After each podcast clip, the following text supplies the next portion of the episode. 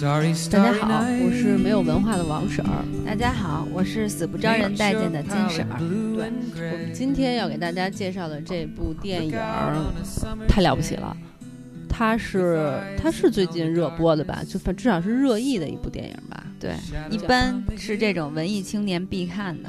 哦，叫《挚爱梵高》。没错，嗯，我觉得大家应该都听说这部电影了，因为朋友圈也在转，然后公号也在写，对，包括我们俩也在说，咱们俩说不说，其实没什么人注意到。对对对，反正这真的是最近挺火的，反正我朋友圈好多人都开始拼命的发梵高的画，他的自画像啊什么这那的，挺多的。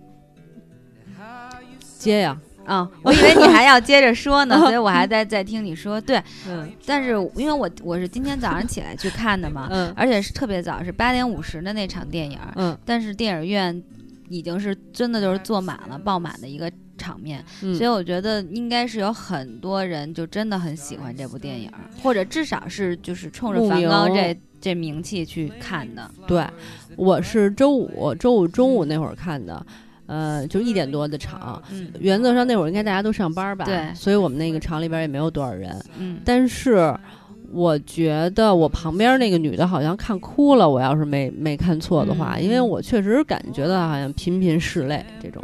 嗯，梵高迷也许是一个，也没准儿。我他们老说这个电影特别没劲，可是我觉得这电影一点都不无聊啊。我觉得这电影首先它充满了悬疑感，中间你。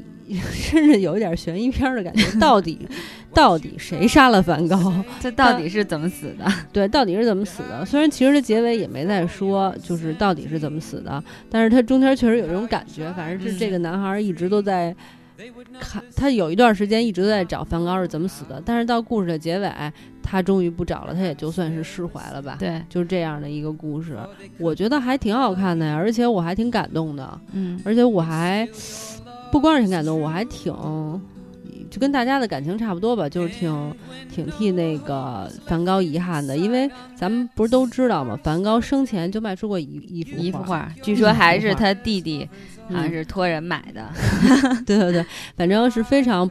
那个不受人认可的一幅不是一幅画去了，一个画家。结果他刚死了没多长时间，他就逐渐被别人注意到了。嗯，因为我之前看过一本书，然后那本书上用词特别有意思，就是日渐被人接受和喜爱。嗯，然后我就觉得他死的有点早，他要能活到六十，说不定他就能看到自己。成名了啊，可能成不了名，但是可能就会比他当时要好一些。嗯对我其实挺同意你的观点的，就是我觉得这个电影呢，就还可以，挺好看的。但是你知道，我我就说一下，首先是因为它这种形式，嗯，因为它像是那种油画的这种形式做出来的动画，对吧？对对对。所以就是，当然包括我们之前看的，它对本身对这个电影的一个宣传啊什么的，就是。请了多少画家？一百多个画家，嗯，然后用了七年的时间，画了六万多幅画。你会觉得这是一部精心制作，而且又用了那么长的时间，其实是有很大的一个期待想去看的。是的，对。然后像你刚才说故事情节啊等等，其实它基本上就是因为本来其实大家都一直在猜测，就是梵高到底是怎么去世的。有人说自杀，有人说是那个被别人他杀或者等等了。所以这个，所以这个电影它也是，其实最后没有给你一个答案。但我觉得这部分稍微有点重，其实对，是吧？就再简单点就好了。对，所以就是，但是我我个人的感觉是因为它的那个本身梵高的画儿，就是颜色是特别的鲜艳，那种对比度特别强的。对，长期看下来之后啊，客观说，就在电影院里，再加上。它特别黑，而且它那个油画呢，其实那个变化，你会可以看到，就是人包括人的脸，虽然它是就之前是先拍摄，嗯，然后再去处理，用什么 CG，对，再去处理，但你还是能够看到这种，所以看长时间看下来，就是反正这一场电影看下来，你略微感觉有点累，这是我个人的感觉，因为我还戴着眼镜的这种状况。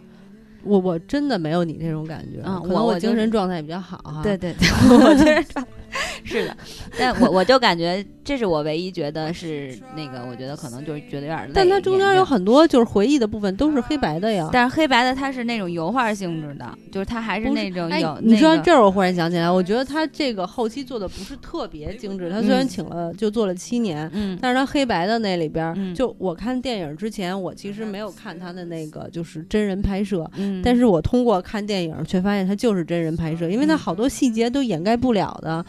就一看就不是画出来的，就是真人拍的。就是他那些细节好像有一些地方没修出来，还是故意留的，咱没咱不知道。但是确实很容易看出来。对，但还就反正我我自己的感觉是这样的，而且它是那种，因为它是油画，你会觉得就每一格，它好像说是一秒是十二幅，十二幅，那每一格的那种变化就确清楚。对对对，所以那就看起来会有点累的慌。嗯，就是你在看一幅画，因为它是十二幅画，就是一幅画，然后它是变成十二幅画快速移动的时候，你不觉得累吗？我不觉得累，我觉得挺好的那这是那这是我我个人的感受，但是我觉得至少就是很美，你知道吗？对，而且很宁静，我不知道你有没有那种感觉？对对对。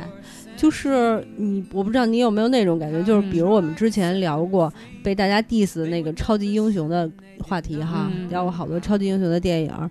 你会觉得就是以超级英雄为主吧？这些电影有一种特别毛躁的感觉，特热闹，而且 挺热闹的。但是你看完了以后，你不会有那种一瞬间的那种宁静的感觉。但是这这部电影，我觉得就是抛开故事什么都都抛开了以后，你在那儿看，我不知道是不是油画本身就是因为它是下功夫画的东西，你就会觉得说哦，它很慢。所以我看电影的自己的状态也很慢。反正我看那电影的过程中，就忽然有一种那种久违的，就是放松，就觉得还挺。悠闲的那种状态，嗯，我我会有那种感觉。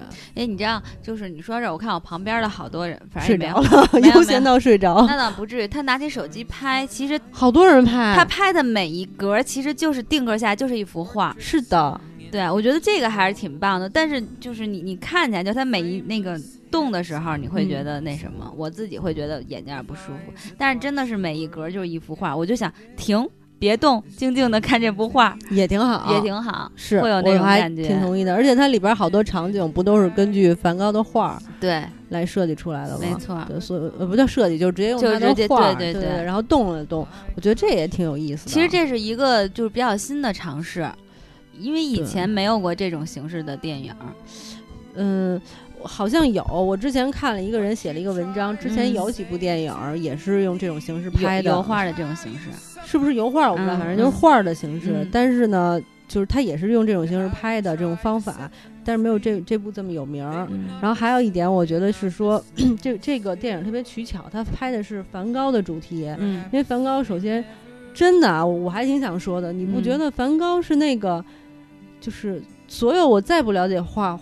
绘画的人，我也知道梵高的那种那种画家嘛，就是太有名了。就是说，所有中国人都知道齐白石，齐白石，然后齐白石，齐白石，然后然后就是所有中国人也知道梵高和那个毕加索，还有达芬奇，就是像什么莫奈啊、莫奈啊，我们都不知道，都没听过，但是也一定听过梵高。我觉得梵高应该可以跟达芬奇相，就这个名度就知名度相媲美，因为像达芬奇那《蒙娜丽莎微笑》，基本上大家都知道。还有一部电影叫《达芬奇的密码》，就是所有你不什么都不知道，我没有一点儿对这种画、对艺术有这种毫无兴趣的人，你也能知道。像这个梵高的，就是他那个叫《星夜》也好，《星空》那个系列。无论是笔记本儿，然后还有什么什么各种贴各纸，对你都能看到。对对，书包，对对对对。所以就是他已经知名到，就像你说的，就是真的就是他的，至少他星夜的那幅画太有名了。我我记得我上一个公司，我一进门儿，我就看到他，我们老板买的当然是他那种仿的那种画，那一定是对。然后就是他的那个星夜挂在我们那个办公室，还有拼图。啊，拼图对，拼图特别常见，是的，对，呃，我觉得也是。你别说，人家梵高虽然生前吃了大亏啊，这吃大亏 没吃，没没占着一点便宜，就没通过自己的作品享受到一点好日子。但是他之后可利用自己的作品给一些各种商人赚了很多钱的机会。对对，确实是。对，我觉得还挺不公平的哈。这就是这样，可能就是也加上他从小的那种生活环境吧，然后成长的环境等等，加上长大以后发生各种事情，然后塑造了他。虽然人家短短就画了十年吧，差不多八年啊，八年就一下这么有名。其实这个很多东西也是天分在，这还真就是天赋，真的就真的没什么可说的。就是我在看这部电影之前啊，嗯，完全不了解这个绘画史。现在也不了解，但是我为了咱俩说节目，我就专门查了好多书什么的。然后我那会儿就我边看电影的时候，我就边想，因为前年北京还有过一个就是。关于梵高的展览，虽然说他不是那个展览他的画儿，但是特别有意思。他就把梵高的画儿变成各种，就是有点像咱们韩国拍那种三 D 立体画儿那种，就是各种立体的。你可以去看，然后你还可以跟他的那些画儿合影，你可以变成他画中人的这么一个活动。然后我当时还去了。还挺好玩的，等等等等，还有各种那个，就是什么灯光配合着弄他那个画里边的效果之类的，就各种的，还挺好玩的。然后今年又出了一个梵高的电影，嗯，然后中间还有各种梵高的手机壳什么的这种东西。我当时看电影的时候就在想，我说我的天呐，别再弄梵高了，就是梵高太多了，能不能说点别的画家呀？因为其实还有好多别的画家都很出色。然后我就挺好奇，为什么老跟梵高过不去？跟梵高干上了？可能因为梵梵高的作品不用花钱哈，然后不开玩笑，然后我就去搜搜那个书，那个艺术史的书，我就想看梵高在绘画史上到底是一什么地位，才发现他地位特别高，特别高。我给你念一下啊，人家原话是这么说的：说梵高的那个画儿啊，直接影响到他，就等于他的这个作品的风格被定义为叫后。印象派，对，然后呢，就是说他的这个画儿，他的风格对后来的野兽派跟德国的表现主义都起到了那个非常积极的作用，就是受到他画儿的影响。嗯，然后呢，还有就是说他的这个画儿在色彩应用上和艺术的表现力上，直接影响了艺术的意义方面，就是说艺术的意义，你明白吗？对这个艺术的意义本身影响非常的深远和。重要，嗯，就是说对他的评价极高，特别高，所以我才发现哈，原来他不是因为割耳朵或者是自杀等等这些事情为人所知，而他真的是一个对艺术史影响特别大的一个人，就算是一个艺术上的这种大咖级人物，对对，而且也确实是因为他本身就是他，首先他作品，咱们先说好他的作品的那个颜色。然后用对用色的那种特点，然后因为好像他的画是一应该是一开始是以这种色彩的这种鲜鲜艳，然后还有笔触，对笔触的形状和厚度，对对对，没错，对，是以这种为而出名的嘛，嗯，所以在他之前应该没有说这种风格这么强烈的这样一个画家，对对对，哎，我又又从我那书上就。笔记啊，给大家念一下。可以可以可以。就因为你说到这儿了，我忽然觉得这个挺接的。嗯。因为就是那个书上这么写的，说梵高给他弟弟的信里边有这么几句话，就是非常好的解释了梵高对自己画作的理解。他就梵高说：“梵高说冒号，我没有一成不变的复制眼前的一切，嗯，而是更主观的使用色彩表达自己的意图。还有对现实主义者来说，这种色彩不是物体的固有色。”但它可以表达热情、性格和情感。嗯，然后我我就是做了笔记之后，这书笔记上是这么说的，笔记书上就是书上是这么说的，就是说，梵高的意义最大的就是跟他之前的那些画家不一样，他他已经就是开始用绘画来表达情感了。他是后印象派，但是前 不叫前印象派，就是从前的印象派，比如莫奈他们已经开始就是把。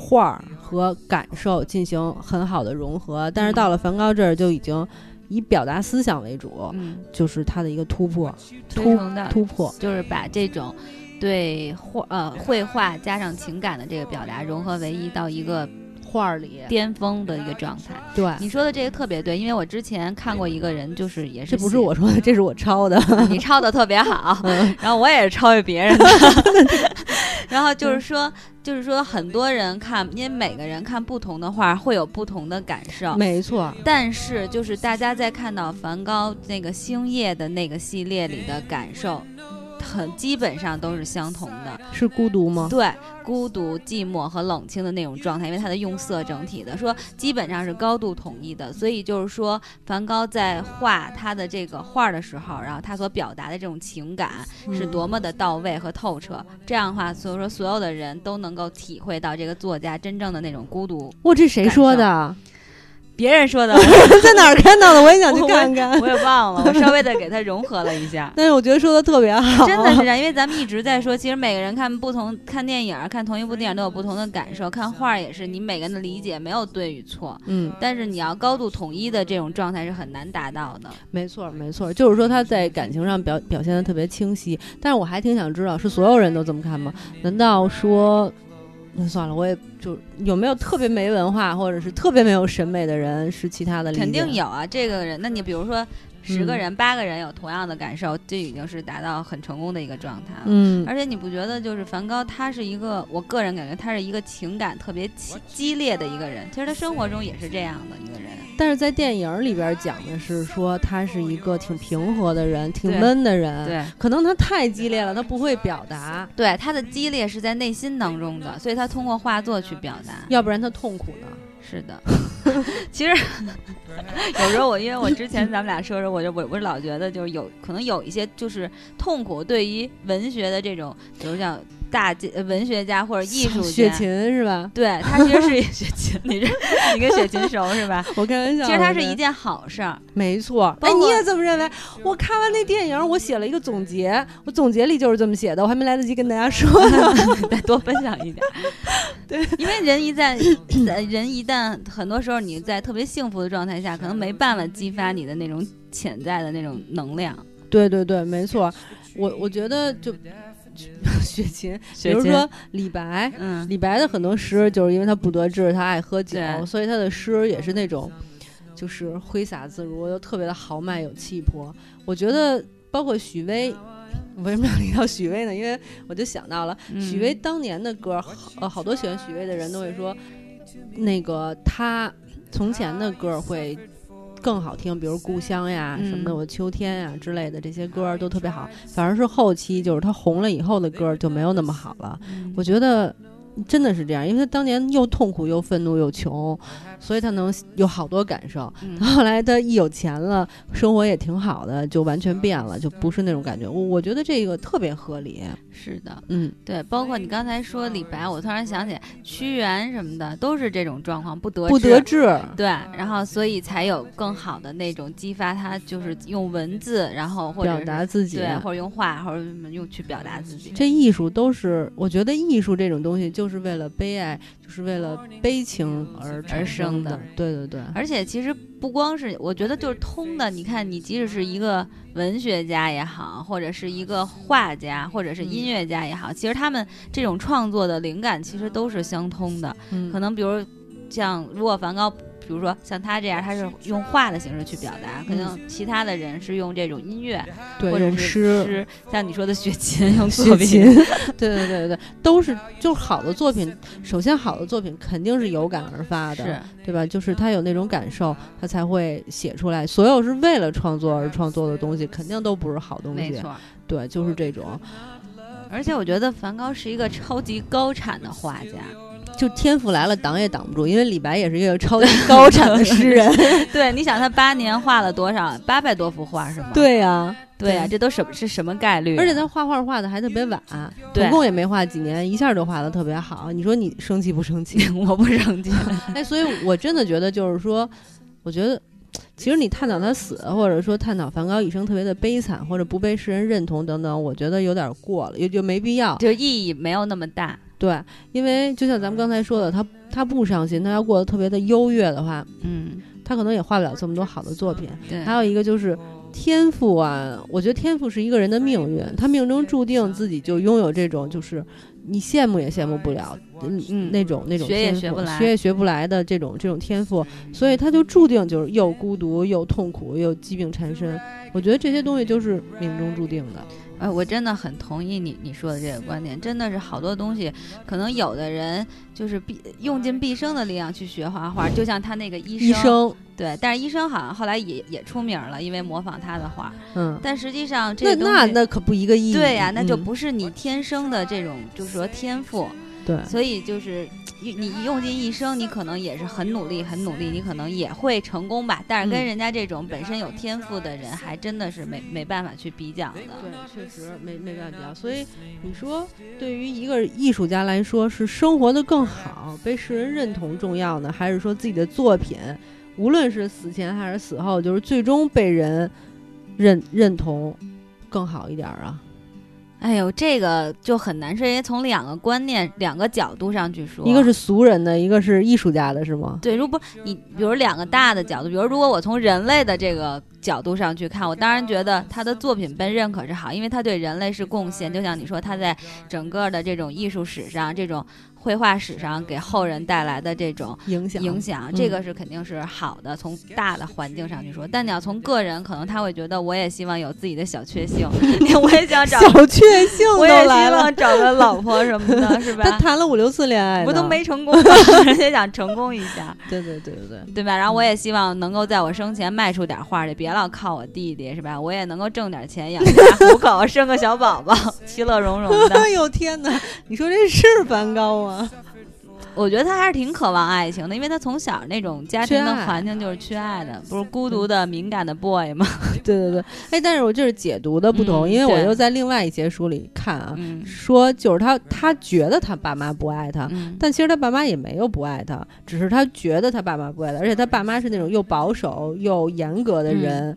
然后他爸是牧师，好像是对对吧？而且他就会觉得说这种就不叫爱，但是我觉得这就是一解读问题。你可能认为他有一个不幸的童年，但更主要的是他认为他有一个不幸的童年。你说的对，嗯，而且就是。这不就说是他的名字，原来其实是他母亲怀他哥哥的时候起的名字，然后他觉得自己是一个就是代替品。这种不知道是就是世人我们去解读的问题，还是说是他自身真的梵高自己自身就这么认为？但肯定我们。客观的说，梵高的至少他的整个的一个精神状态，不是说特别特别正常的一个人类的状态。人，我觉得说用用词得小心一点。嗯，也也有道理，对对吧？他肯定是因为他其实很多时候，你你像割耳朵啊等等，包括他性格脾气啊什么的，其实他都是会用比较激烈的方式去做。但是其实我觉得这点挺有趣的，就是你看梵高的作品就是激烈的，就感觉他是一个情感特别饱满，甚至都有点往外溢的人。对，但是他又不会表达，他就有点那样。然后你看莫奈的作品，就之前你往是他就是也是印象派，是印象派，他是后印象派。然后就属于比他相对要好很多，对，然后冷静好多。虽然也是表达情感，但就会觉得比他要含蓄一点。我觉得这这真的是，而还是那句话，就是如果他不是这样的人，他也画不出这样的作品。是的，他也不会有有后人让我们来看到这么大的成就。对对对对，我觉得真是不错。有的时候觉得当人类还是挺幸福的哈，因为你可以又听到特别棒的诗，然后听到美丽的、特别好的音乐，或者看到这么棒的作品，我觉得还挺棒的。感觉自己特幸福是吧？突然间，而 而且就包括这部电影，我那天看电影以后，就因为你之前跟我说高晓松说这部电影特别没劲，对对，然后我是怀着不，我先说一下，别打扰小松急了找我来了，不是，人家小松是说 前五分钟值回票价，但只是说他认为就是像你其实也刚才提到那个问题，就是有一些表达方式有点太粗糙，因为他是那种油画的形式，他觉得太粗糙了，就是有点枯燥乏味。他说，在美国上映的时候，那电影院旁边那老太太已经呼着了。美国人嘛，毕竟还是 没有什么文化，和我们 和我们有着五千年文化史的中国人还是有差距的。对，真好。嗯。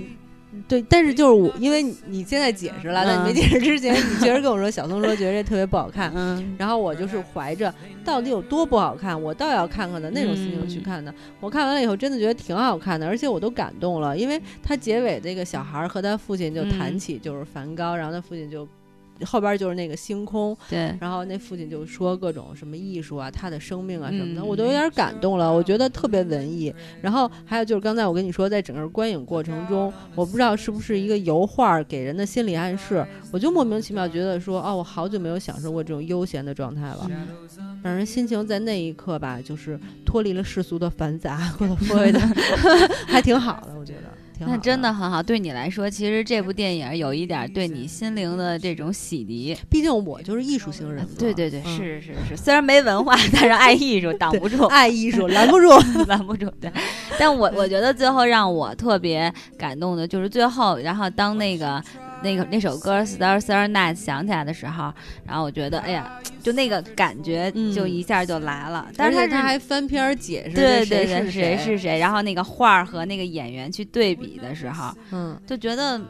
哎，你觉得其实咱们跟他相差了多少年？他是一八九188零年，嗯然后咱们现在是两千年，算我算不 算我也数啊？差两百年，一百多年，一百多年，但是嗯就是你能够感受到，哎，你我不知道你有没有，就是我真是能感受到那个时代那个梵高的那种心心情，嗯，然后你会感觉虽然时间是这么长，但实际上你并没有感觉就是跟他隔得特别远。我曾经看豆瓣有一个人就说看梵高的画，当然他是这么说，他说我是有抑郁症的，当我看到梵高的那个。星夜的时候，他说我就痛哭流涕。他说我因为吃药，我已经好久没有那个哭过了。但是。当我看到的时候，我能感同身受。就说虽然我们是。隔得这么这么远、这么呃久的这种时代的差别，但是。我能感觉到他的内心的那种孤独和痛苦。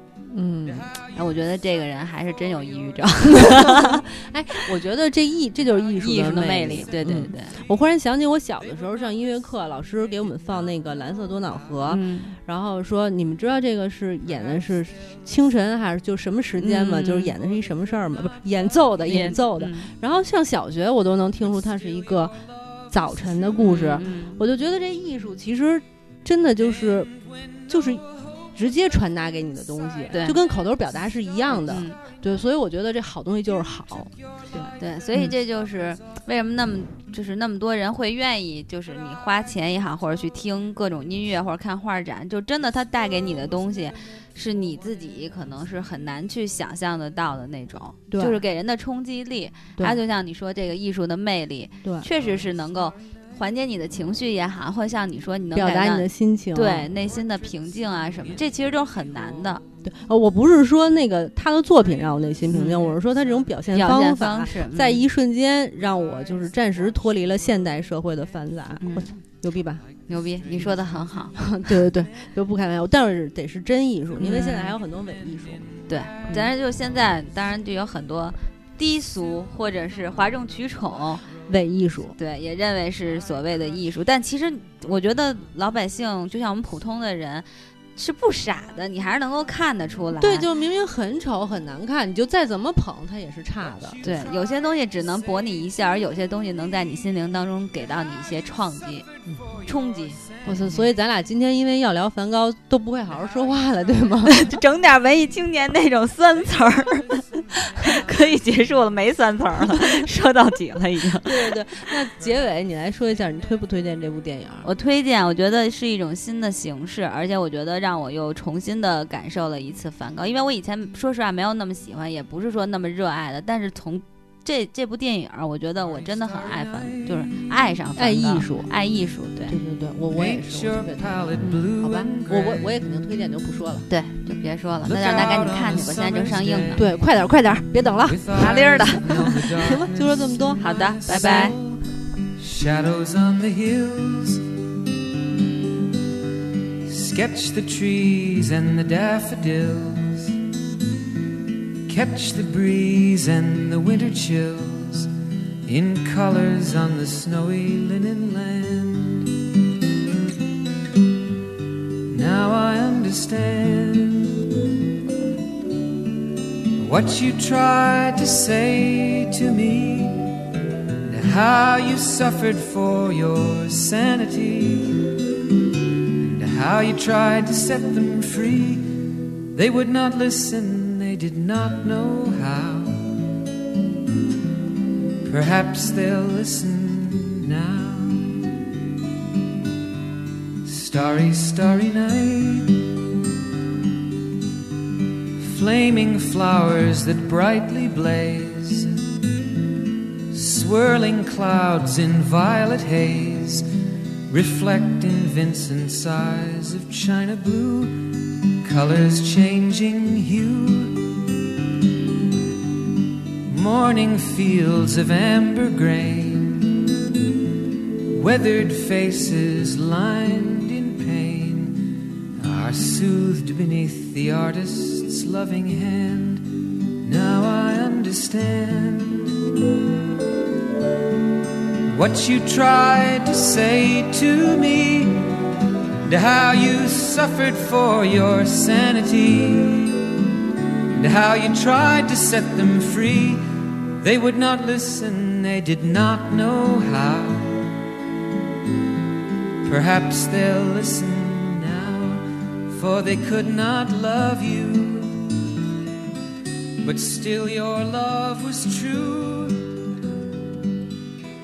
And when no hope was left inside on that starry, starry night, you took your life as lovers often